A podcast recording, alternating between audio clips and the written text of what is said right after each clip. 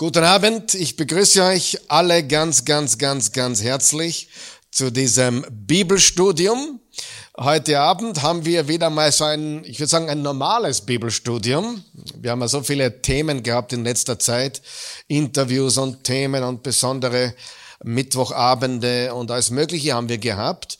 Und äh, die letzten Wochen waren relativ turbulent, relativ nicht negativ turbulent unbedingt, sondern viel zu tun. Es war viel, viel zu, ich habe auch sehr viel gegeben, habe ich den Eindruck, sehr viel äh, Sonntag, Mittwoch, Freitag, wo es übrigens am Freitag wieder weitergeht mit einem weiteren Teil von Wahrheit aktuell zum Thema Juden, Christen und das Land Israel. Da werden wir einen weiteren Teil hören, kommenden Freitag, 30 Minuten ungefähr, ein ganz kompaktes, kurzes Studium zu diesem so wichtigen Thema. Und ja, und äh, ich will nicht sagen, heute ist sich nicht mehr ausgegangen als ein Psalm, sondern im Gegenteil äh, ist, ist glaube ich, wird ein ganz besonderes Studium heute Abend. Aber heute gibt es wieder einen Psalm. Wir werden Psalm 17 gemeinsam studieren.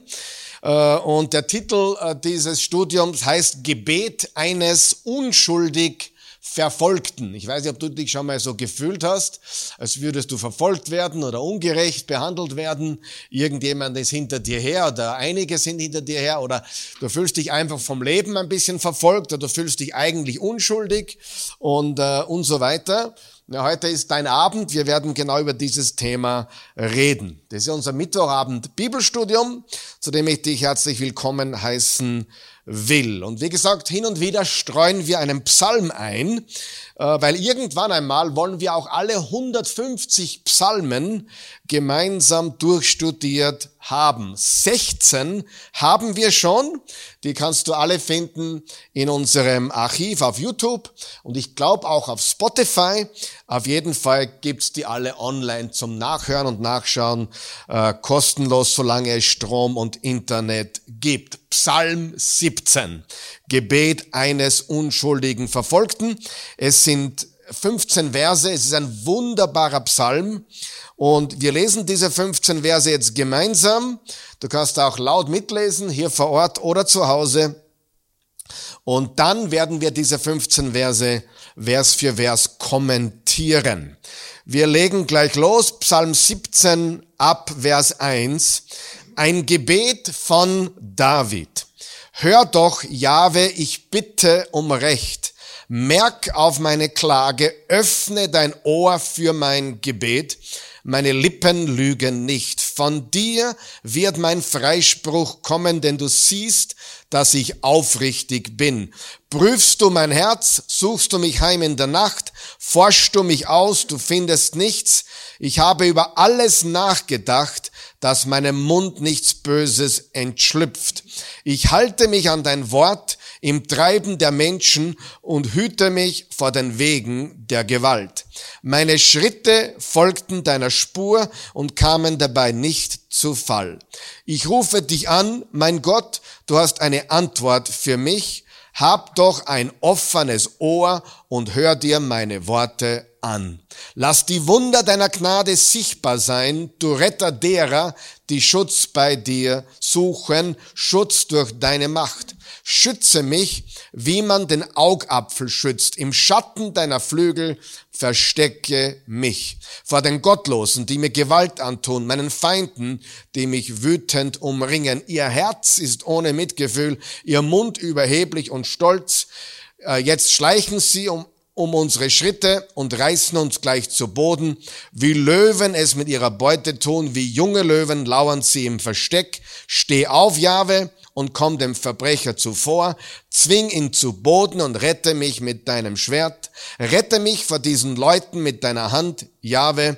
Ihr Los ist im Leben dieser Welt, gib ihnen, was sie verdienen, fülle ihren Bauch damit, dass ihre Söhne genug davon haben und noch den Enkeln übrig bleibt. Doch ich werde gerecht vor dir sein und sehe in dein Gesicht, und wenn ich einst erwache, will ich mich satt sehen an deiner Gestalt. Also ziemlich ein starkes Gebet, äh, wenn man sich das genau anhört oder wenn man das genau liest.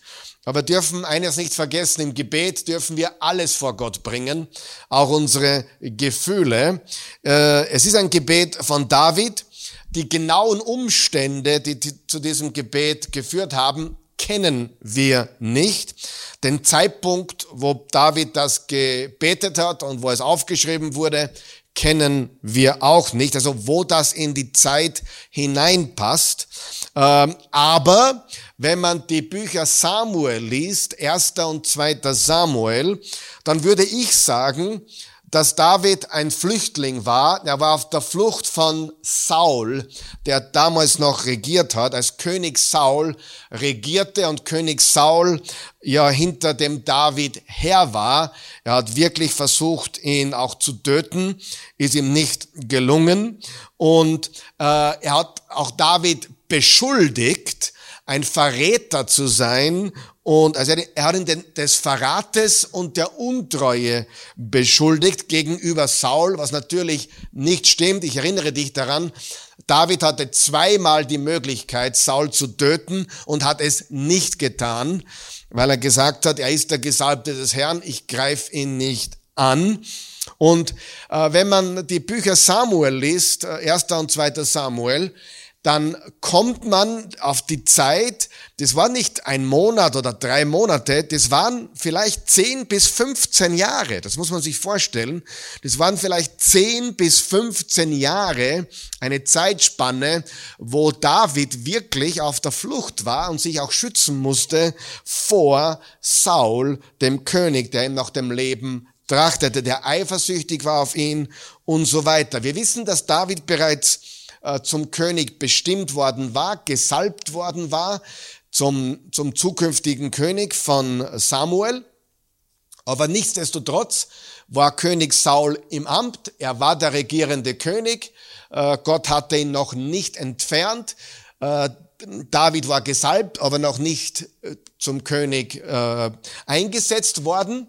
Und in diese Phase passt das hinein.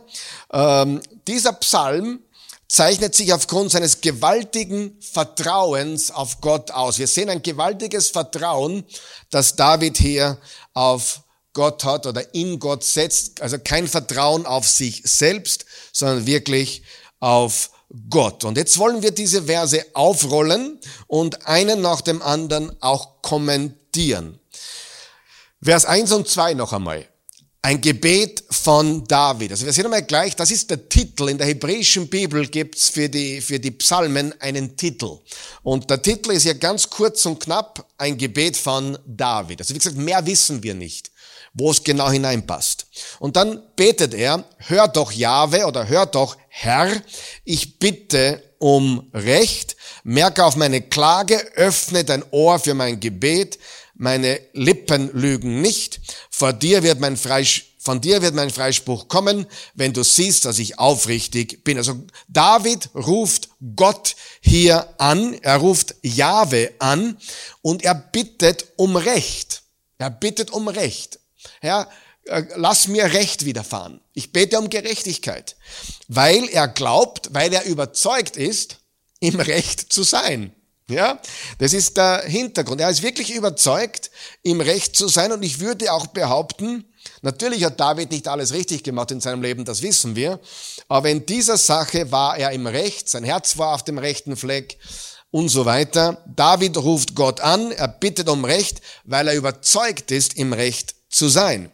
Und wenn man die Psalmen durchliest, sieht man, er macht das öfters. Viele von Davids Psalmen kommen, auch sehr wichtig, das sieht man ganz deutlich, kommen von einer Zeit der Krise, äh, wo er in einer Krise steckt, wo er in Problemen steckt, wo er, wo er von Feinden umringt ist. Psalm 3 zum Beispiel haben wir gelernt, das bezieht sich, wo er von seinem eigenen Sohn Absalom äh, quasi äh, angegriffen wurde und ausgestochen werden sollte. Vom eigenen Sohn Absalom. Von der Geschichte können wir lesen im zweiten Samuel. Also immer wieder sehen wir, wie David äh, zu Gott kommt durch diese Psalmen in Zeiten der Krise, in Zeiten schwierigster Umstände in seinem Leben. Und hier beruft er sich auf seine eigene Gerechtigkeit. Er beruft sich auf die Gerechtigkeit seiner Sache. Äh, die Zürcher Bibel sagt, äh, die Übersetzung der Zürcher Bibel, höre Herr, im Namen der Gerechtigkeit nimm wahr mein Flehen. Also in der neuen evangelistischen Übersetzung steht, äh, hör mein Bitten oder ich bitte oder meine Klage, merke auf meine Klage. Hier steht, nimm wahr mein Flehen. Lass uns jetzt einmal ganz kurz, ganz real werden, okay? Äh, es ist möglich für dich und mich zu glauben, äh, dass man im Recht ist und es ist doch nicht ganz so. Ja, das kann durchaus sein, oder? Also wenn, meistens, wenn zwei Menschen sich uneinig sind, ob es in der Ehe ist oder in einer Freundschaft oder in einer Geschäftsbeziehung oder wo auch immer, sehr oft ist es der Fall, dass beide Seiten sich im Recht sehen, oder? Dass sie beide Seiten glauben, sie sind im Recht oder beide Seiten sind der Meinung, sie haben sogar vollkommen Recht. Das heißt, wir können und sollten nicht automatisch davon ausgehen, dass wenn jemand äh, sich auf sein Recht beruft, dass er auch im Recht ist.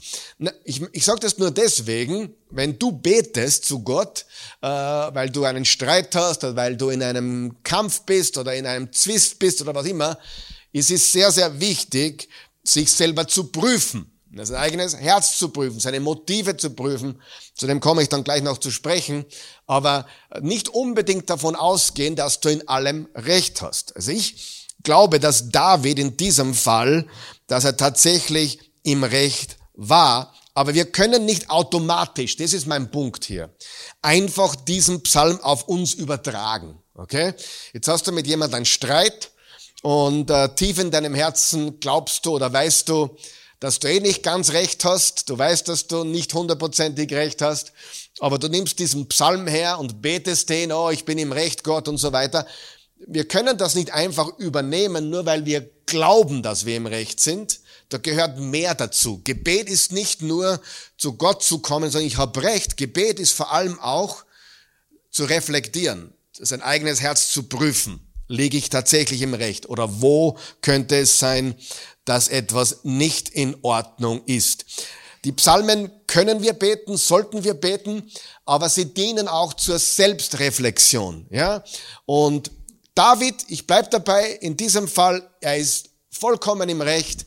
Ähm, er hat Feinde ringsherum und was ich noch nicht erwähnt habe, äh, doch, ich habe es erwähnt, äh, das, das ist wahrscheinlich die ganze Feindschaftsgeschichte dass, es, dass er von Saul redet. Er redet von Saul und den Leuten Sauls.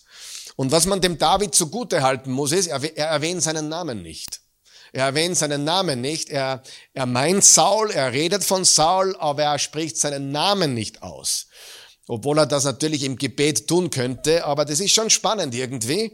Äh, da können wir was lernen davon. Wir können sehr wohl über eine gewisse Sache reden oder etwas verurteilen oder sagen, über jemanden reden, aber wir müssen nicht unbedingt äh, diesen Namen in den Dreck ziehen sozusagen, sondern wir können, so wie David, der hier mit Saul gekämpft hat oder auch Probleme hatte, hat Saul nicht namentlich erwähnt und doch sind sich die meisten Kommentare hier einig, es handelt von König Saul, der ihm hier das Leben schwierig machte. Das heißt, wenn wir diesen Psalm nehmen und es für uns beten, äh, Herr, ich bitte um Recht, äh, ich, ich, ich komme im Namen der Gerechtigkeit, dann sollten wir natürlich prüfen, unser Herz, ob wir wirklich im Recht sind oder ob vielleicht auch auf der anderen Seite Recht ist und so weiter. Äh, aber mir gefällt auch, dass er, dass er fleht. Also in der Lutherbibel, in der Zürcher Bibel steht, mein Flehen. Es ist gut, Gott anzuflehen. Es ist gut zu weinen. Äh, ich weiß nicht, wie es dir geht, aber beim, beim Gebet kann ich schon mal auch weinen. Weinen beim Gebet ist eine gute Sache. Wir sind Kinder Gottes, er ist unser himmlischer Vater. Und wenn Kinder weinen, nicht aus Manipulation, sondern echtes Weinen, dann berührt das das Herz der Eltern. Und genauso berührend ein Flehen, ein Weinen, das Herz Gottes. Also wir beten nicht nur äh, gewisse Dinge, die, unserem, die, die uns wichtig sind, wir beten auch mit unseren Emotionen, mit unseren Gefühlen, wir beten mit Leidenschaft und aus ganzem Herzen. Und da kann man lachen, da kann man auch weinen. Aber noch einmal, David war überzeugt, dass seine Sache, dass er gerecht war, dass er im Recht war, er, aber er wollte auch aufrichtig sein in dem, was er sagt. Wahrheit war ihm absolut wichtig. Es war ihm nicht nur wichtig, Herr Gott, hilf mir, hör mein Gebet. Es war ihm extrem wichtig, dass das, was er sagt und worum er Gott äh, bittet, auch wirklich der Wahrheit entspricht. Wahrheit äh, geht Hand in Hand äh, mit Liebe. Wir wissen, Gott ist Liebe und Gott ist aber auch die Wahrheit. Ich bin der Weg, die Wahrheit und das Leben, hat Jesus gesagt. Schauen wir uns kurz zwei Verse an in einem späteren Psalm, nämlich Psalm 139. Da sagt nämlich der David genau das, was ich gerade erläutert habe. Er sagt im Vers 23 und 24, erforsche mich Gott und erkenne mein Herz, prüfe mich und erkenne meine Gedanken. Hast du das gehört? Erforsche mich, Gott. Erforsche mein Herz, erkenne mein Herz, prüfe mich und erkenne meine Gedanken. Ist das wichtig beim Gebet? Wow, ist das wichtig. Es ist wichtig, mit einem aufrichtigen Herzen zu Gott zu kommen und mit den richtigen Motiven zu ihm zu kommen und nicht lange Gebete zu machen zum Schein, wie Jesus gesagt hat, wie es die Pharisäer tun, um gesehen oder gehört zu werden oder um eine Pflicht zu erfüllen, sondern wirklich, äh, dass man, dass man Gottes Willen sucht. Nicht meinen Willen, sondern seinen Willen. Dass wir sagen, Herr, schau du in mein Herz, prüfe du meine Gedanken. Vers 24, sieh, ob ein gottloser Weg mich verführt und leite mich auf dem ewigen Weg. Das ist ein wunderbar, auf dem, dem ewigen Weg. Das ist ein wunderbares Gebet. Mit anderen Worten, untersuche mein Herz. Untersuche mein Herz. Warum ist das so wichtig? Sprüche 4, Vers 23, haben wir nicht eingeblendet, weil das ist mir gerade eingefallen. Sprüche 4, 23, hüte oder bewahre dein Herz mit allem Fleiß, mit, alle, mit aller Kraft, denn daraus quillt das Leben oder fließt das Leben. Also es geht um das Herz. Und es ist okay, wenn man sich im Recht äh, fühlt oder überzeugt ist, im Recht zu sein, Gott zu bestürmen, dass er Recht gibt. Aber wir sollten auch offen sein dafür, wenn wir vielleicht nicht im Recht sind, dass Gott uns das Recht aufzeigt und unser Herz prüft. Das ist sehr, sehr wichtig. In Vers 2 noch einmal, Vers 2 von Psalm 17 noch einmal, von dir wird mein Freispruch kommen, denn du siehst, dass ich aufrichtig bin. Also mit anderen Worten, äh, er will sich nicht selber rechtfertigen, sondern dass Gott es tut. Er sagt, hey, wenn das, was ich sage, richtig ist, wenn ich wirklich im Recht bin, wirst du mich freisprechen, wirst du mich rechtfertigen. Ich glaube, das ist auch sehr wichtig dass wir uns nicht selber rechtfertigen versuchen, sondern dass wir die Rechtfertigung unserem Herrn überlassen. Gott tut das. Gott rechtfertigt uns. Ähm, vielleicht nicht immer gleich und vielleicht dauert es oft lange. Ich kenne Menschen, bei denen hat es Jahrzehnte gedauert, ja, ich kenne Menschen, die, die, die, bei denen wurde beim, beim Sterben wurde allen klar, dass er nicht schuldig war. Also, aber es ist ja egal. Wir sind, wir sind von Gott getragen, wir sind in Gott geborgen und, und selbst wenn Menschen glauben, wir legen im Unrecht, Gott kennt die Wahrheit, er rechtfertigt uns und durch Jesus sind wir ewig gerechtfertigt, wie es im zweiten Korinther steht. Er, er wurde für uns zur Sünde, damit wir die Gerechtigkeit würden, die vor Gott gilt. Also wir sollten uns nicht selber freisprechen oder selber rechtfertigen, wir sollten das Gott überlassen. David glaubte fest, und das wiederhole ich noch einmal, dass er in seiner Sache gerecht war. Und es ist gut, wenn man davon überzeugt ist, äh, im Recht zu sein, äh, wenn es so ist. Aber Gottes Gerechtigkeit war ihm wichtiger als seine eigene Sache oder seine eigene äh, Meinung auch. Ja, Gott, wenn ich nicht gerecht bin, Na, dann zeige es mir eben auf. So ungefähr wird das hier formuliert. Er formuliert es ungefähr so, in meinen Worten jetzt, Herr, ich glaube, dass meine Sache gerecht ist und ich habe mein Herz nach jeder Falschheit überprüft und durchsucht und ich warte auf deine Rechtfertigung. Ich vertraue und hoffe auf dich. Ja? Äh, wir dürfen nie vergessen, wenn Gott mit uns ist, wer kann wider uns sein? Römer Kapitel 8. Oder keine Verdammnis für die, die in Christus sind, auch Römer 8. Niemand kann uns trennen von der Liebe Gottes in Christus Jesus. Weder hohes noch tiefes, weder Engel noch Mächte, weder Dämonen noch irgendetwas kann uns trennen. Auch das ist im Römer 8. Auch im Römer 8 steht, denen, die Gott lieben, dient alles zum Besten. Also all diese Dinge sind so gewaltig, wenn wir auf ihm und seine Rechtfertigung vertrauen. Es ist viel zu einfach, einfach davon auszugehen, dass man richtig liegt. Sag Gott, ich glaube, ich liege im Recht, aber ich überlasse dir. Sprich du mich frei, äh, zeige du deine Gerechtigkeit durch mein Leben. Verse drei und vier noch einmal. Prüfst du mein Herz, suchst du mich heim in der Nacht. Forschst du mich aus, du findest nichts. Ich habe über alles nachgedacht, aus meinem Mund nichts Böses entschlüpft. Ich halte mich an dein Wort im Treiben der Menschen und hüte mich vor den Wegen der Gewalt. Also er sagt, hey, prüfe mich, äh, durchforsche mich, du wirst nichts finden. Ich, hab mich, ich bin mit mir selber ins Gericht gegangen. Übrigens im 1. Korinther 11 steht, wenn wir mit uns selber ins Gericht gehen, werden wir nicht gerichtet werden. Also wenn wir uns prüfen, da geht es ums Abendmahl im 1. Korinther 11, wenn wir mit uns selber ins Gericht gehen und selber prüfen, dann werden wir nicht gerichtet werden. Und wie gesagt, der wahrscheinliche Kontext, ich wiederhole das nochmal, ist, Saulo, Saul ist auf der Jagd nach David. Er will ihn haben. Äh, einmal in einer Höhle ähm, hat sich David mit seinen Männern in einer ganz äh, äh großen, äh, äh, tiefen Höhle versteckt und Saul musste austreten, musste seine Notdurft verrichten, ging auch in die Höhle. Hinten war David mit seinen Männern und hat ihm am Zipfel vom Gewand abgeschnitten und hätte ihn töten können. Er hat es nicht getan und hat Saul laufen lassen. Ähm, also wir sehen, dass in dieser Sache sein Herz richtig war. Äh, David wurde beschuldigt, äh, Verrat und Untreue.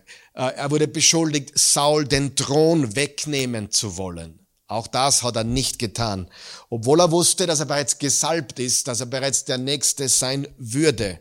Aber das war nicht sein Herz. Aber er wurde beschuldigt, genau das zu tun. Aber dessen war er nicht schuldig. Und das braucht natürlich auch Geduld und Reife. Auf Gottes Treue zu vertrauen und zu warten braucht Geduld und Reife, weil Oft werden wir nicht gleich nächste Woche gerechtfertigt. Oft kann es dauern, bis die Wahrheit rauskommt. Amen. Es ist einfach so. Und, aber es zeigt von, es zeigt von Reife, wenn man diese Geduld hat. Wir müssen zu Gott kommen mit einem Herzen, das willig ist, getestet zu werden. Die Frage ist, bin ich bereit, getestet zu werden? Bin ich bereit, korrigiert zu werden? Und diese Bereitschaft gibt uns eine gewaltige Zuversicht in Gott. Jetzt möchte ich ganz kurz fünf Dinge einblenden lassen, die fünf Fragen werden wir uns anschauen, die wir uns stellen können, um unser Herz zu untersuchen. Wenn wir sagen, hey, ich möchte im Gebet mein Herz prüfen lassen.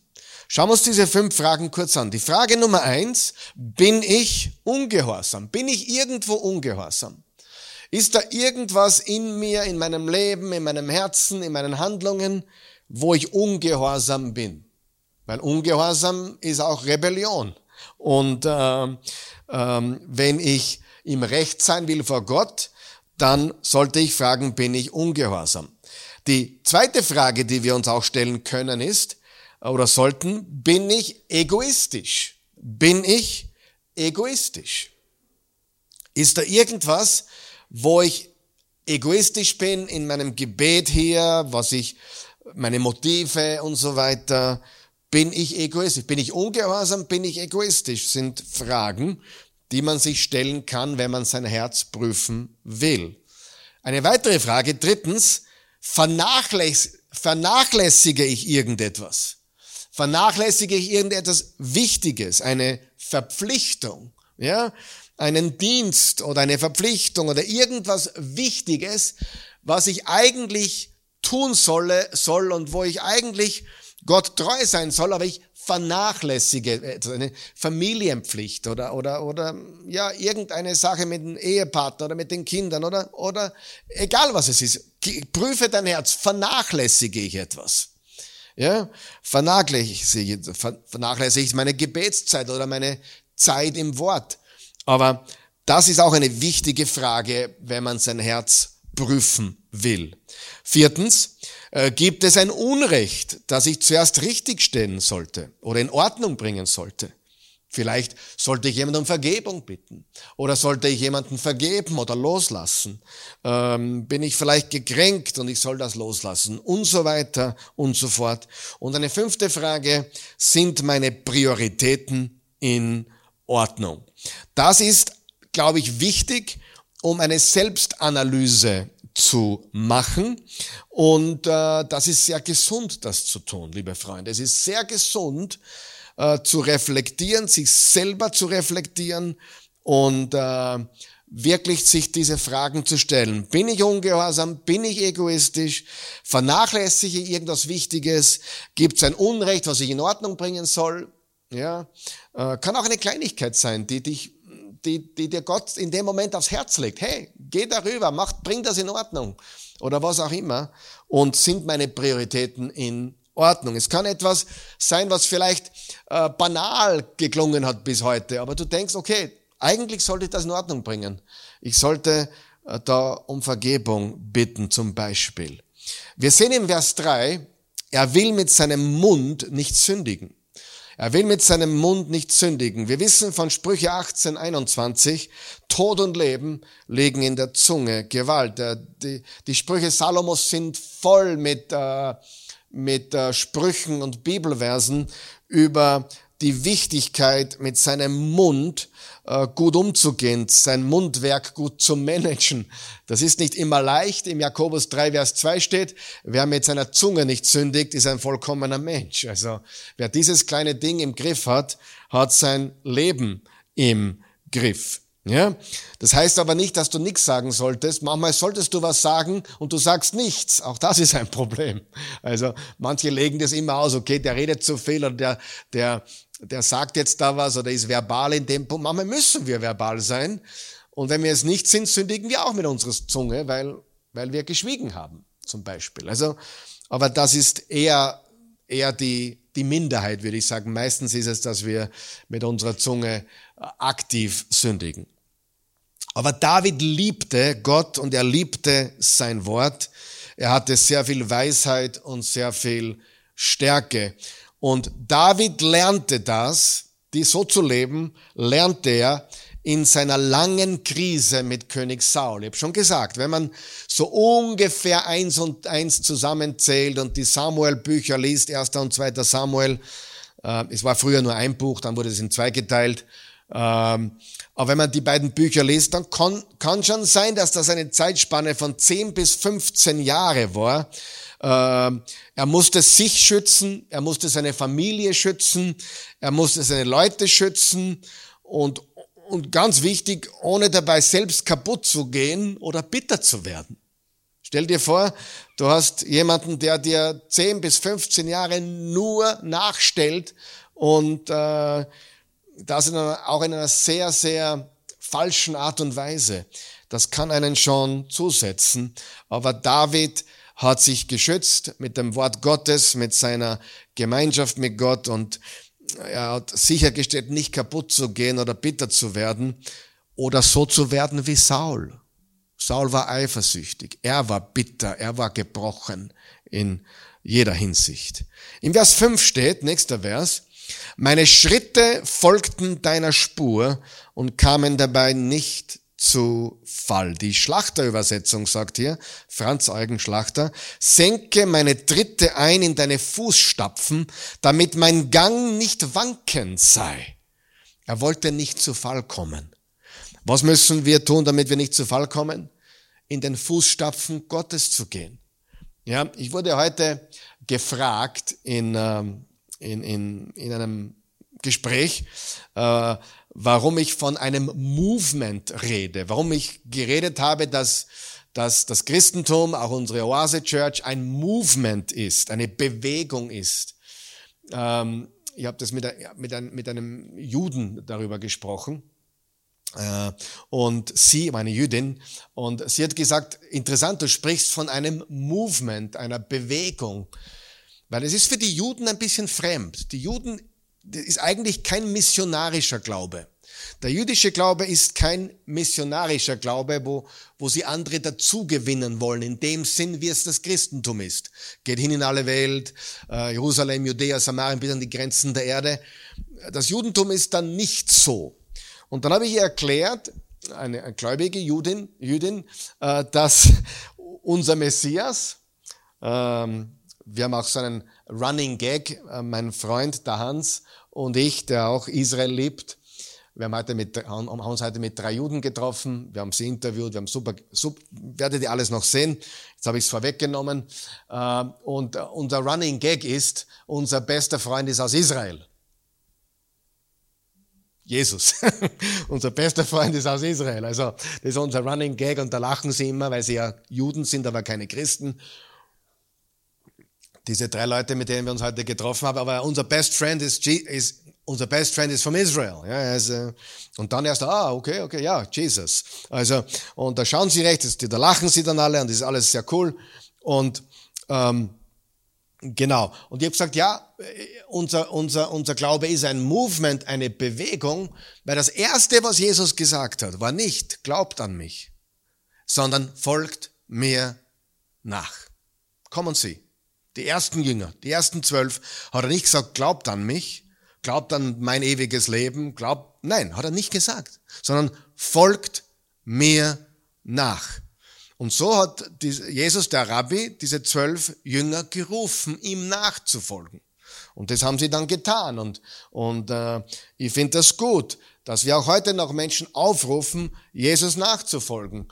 Und äh, ich kenne auch Menschen, ehrlich, die, die, die, die, die glauben sofort an Jesus, wenn sie das Evangelium hören und, und sind super. Und, und, und es gibt auch Menschen, die sagen, na, ich will einmal zuerst folgen, nachfolgen und kommen dann zum Glauben an ihn. Ja?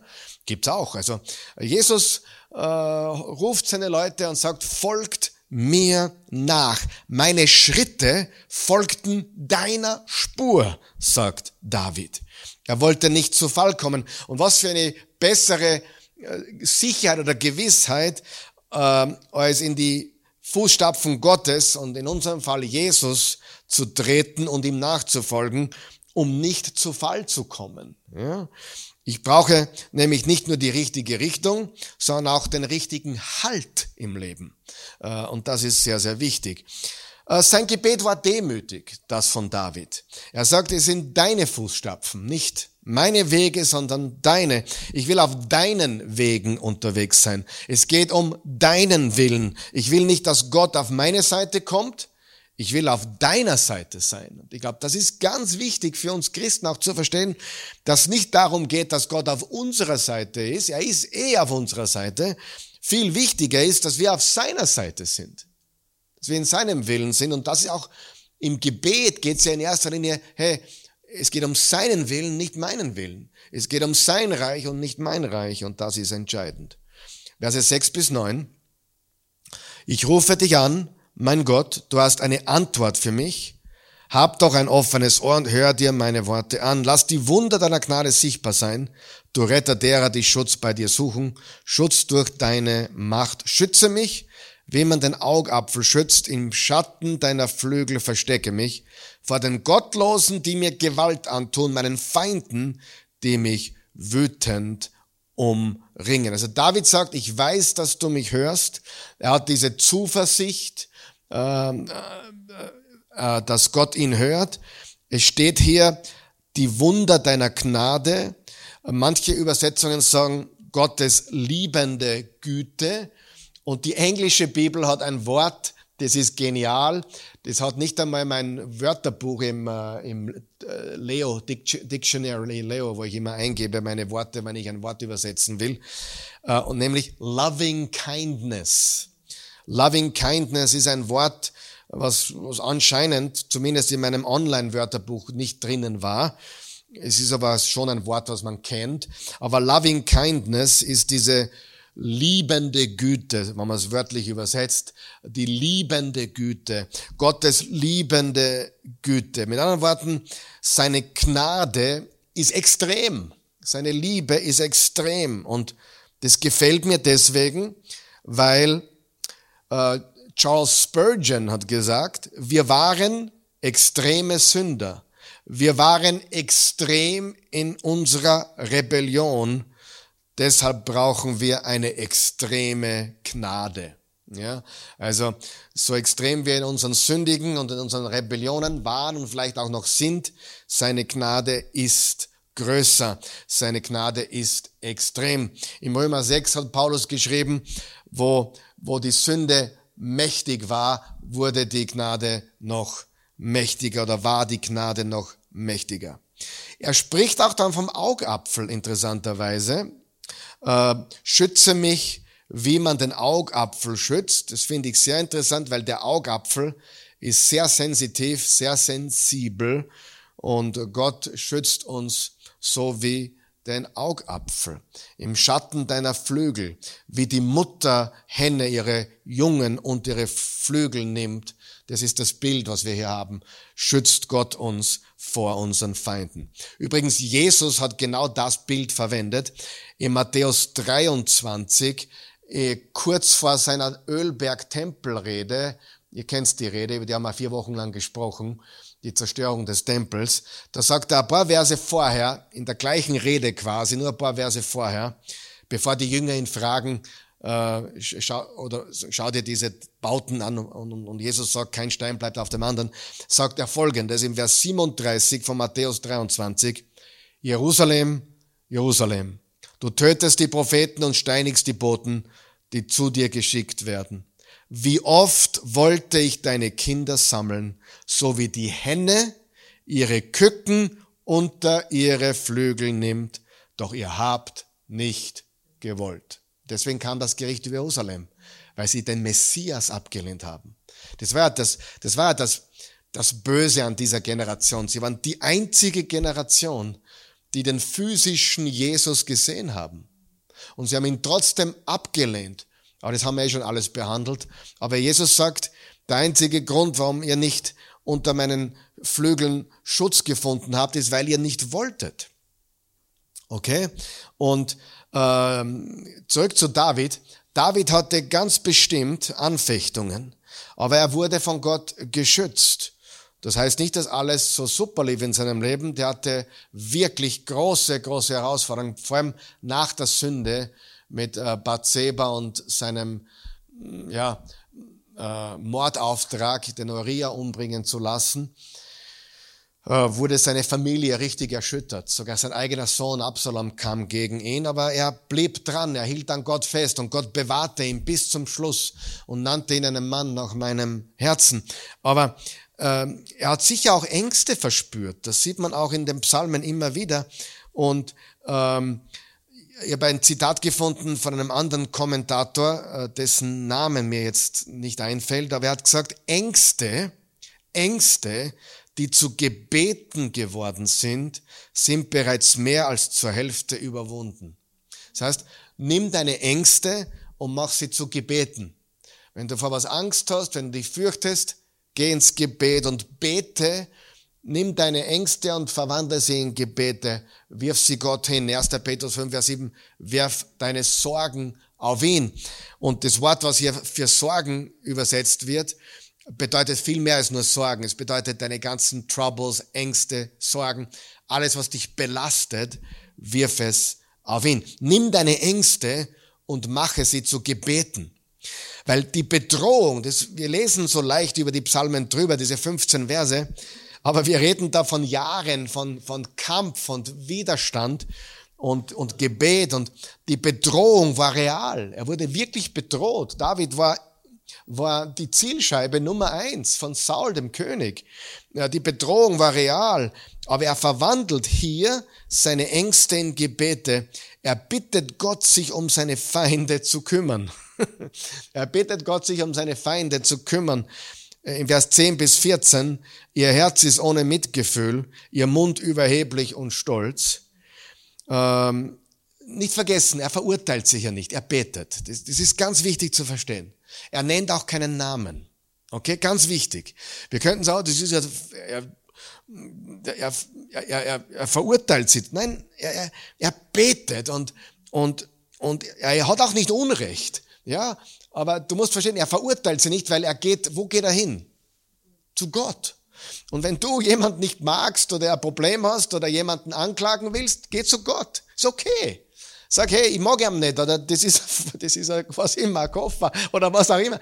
Aber sag's zu Gott, ja, in erster Linie. Und das ist ganz, ganz wichtig. Das ist nicht verurteilen, das ist Gebet. Und im Gebet dürfen wir vieles, was wir in der Öffentlichkeit nicht dürfen. Ja, das ist ganz, ganz wichtig. Beim Gebet dürfen wir ganz, ganz ehrlich und real sein. Auch mit Dingen, die ja, du kannst auch Gott sagen, Gott, ich bin heute mit dir unzufrieden. Hab keinen Grund dafür, aber ich bin mit dir unzufrieden. Ich meine, wer kann mit Gott unzufrieden sein? Aber wir können mit Gott reden, auch Dinge, die nicht stimmen, weil es Gebet, versteht ihr, was ich sage? Im Gebet darf man das.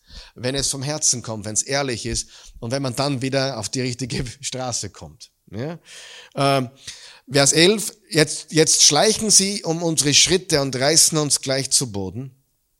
Wie Löwen es mit ihrer Beute tun, wie junge Löwen lauern sie im Versteck. Steh auf, Jahwe, und komm dem Verbrecher zuvor.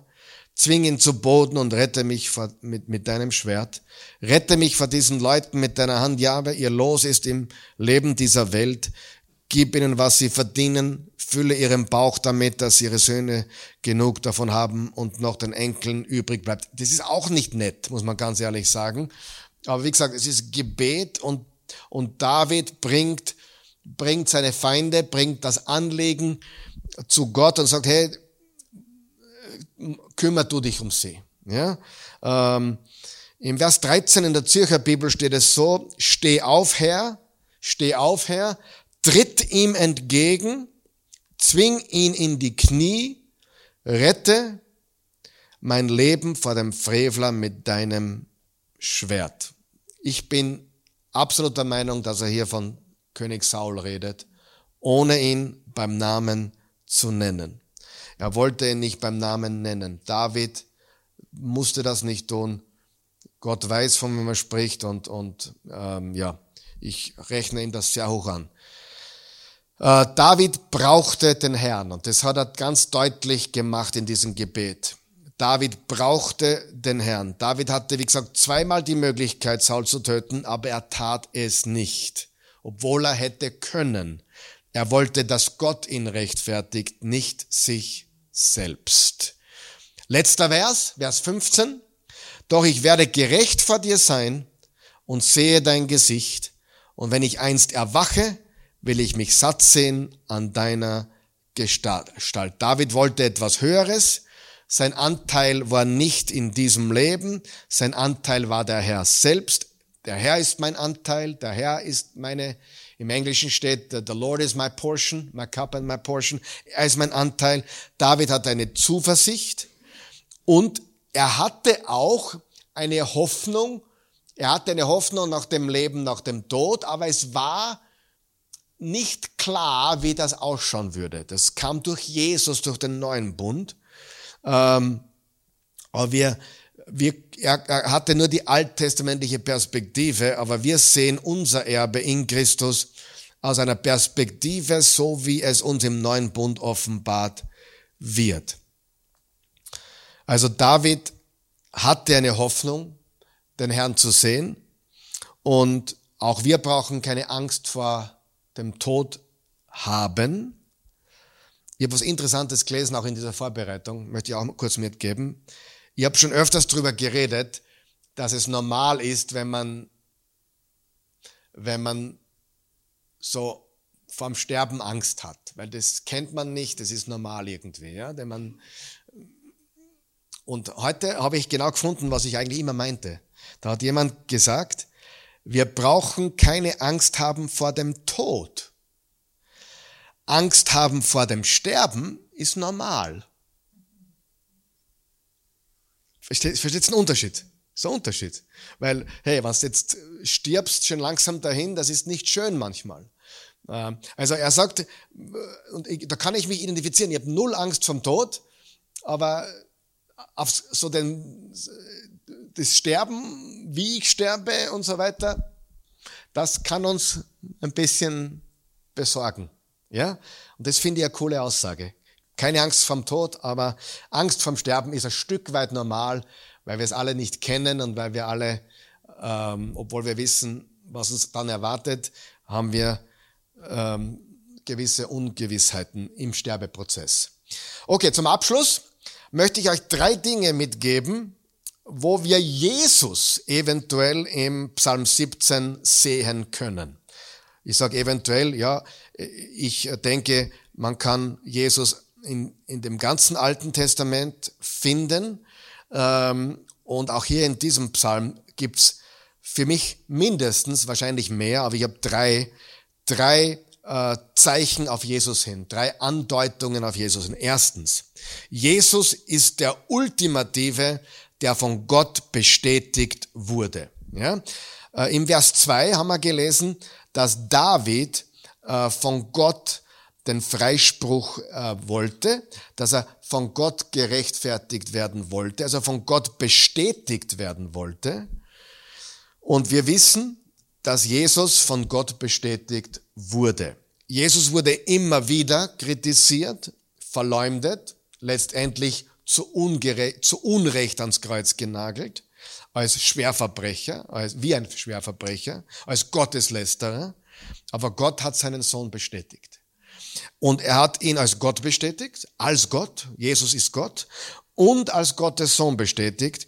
Und durch die Auferstehung von den Toten hat er alles bestätigt, was Jesus behauptet hat. Also Jesus wurde zu 100% gerechtfertigt und bestätigt, obwohl er oft als äh, oft verleumdet und kritisiert wurde und so weiter. Zweitens, Jesus ist der Ultimative, der von Gott getestet wurde. Getestet wurde. Er wurde getestet. Das wissen wir auch. Es gab die Tests in der Wüste und so weiter. Aber Jesus hat diese Tests alle bestanden. Und äh, für mich das Wichtigste ist im Vers 15, äh, Punkt Nummer drei. Jesus ist der, dessen Angesicht unsere Bestimmung ist. Er ist unsere Bestimmung. Ähm, wenn du mit Christen redest, was, was, was, was sagen sie, wenn sie vom, vom Sterben reden? Ich werde Jesus, was? Ich werde Jesus sehen. Das ist so das, was wir glauben. Und ich glaube, das geht auch deutlich hervor im Vers 15. Doch ich werde gerecht vor dir sein und sehe dein Gesicht. Er redet von Jahwe. Ja, das war noch vor der Zeit Jesus, aber er redet von Jahwe. Und wenn ich einst erwache, will ich mich satt sehen an deiner Gestalt. Ich will dich sehen. Und Jesus ist der, den wir sehen werden, dessen Angesicht unsere Bestimmung ist.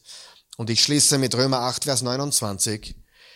Denn sie, die er schon vorher im Blick hatte, die hat auch schon vorher dazu bestimmt, im Wesen und in Gestalt seinem Sohn gleich zu werden, denn er sollte der Erstgeborene unter vielen Geschwistern sein. Im 1. Johannes 3 steht, wir werden ihn sehen und sein, wie er ist. Jesus, ihn zu sehen, ihm gleichgestaltet zu sein, ist unsere Bestimmung für die, die wir in Jesus sind. Amen. Beten wir. Himmlischer Vater, gütiger, gnädiger, treuer, barmherziger, Gott liebender Vater, wir danken dir von ganzem Herzen für dein heiliges Wort, für dein wunderbares Wort. Wir sind so dankbar, dass wir heute wieder studieren durften, äh, ja, Vers für Vers, 15 gewaltige Verse aus dem Psalm 17.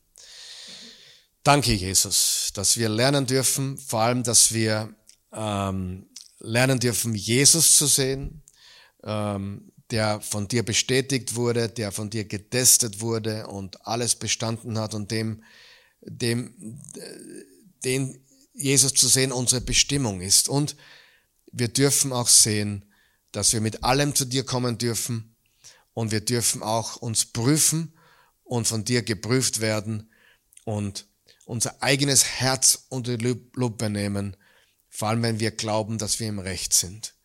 Es geht nicht um unser Recht, es geht um dein Recht, es geht nicht um unsere Version, es geht um die Wahrheit. Und das wollen wir, wenn wir beten. Wir wollen dich erkennen in Wahrheit und Liebe. Und dafür danken wir dir. In Jesu Namen. Amen. Jesus ist wunderbar.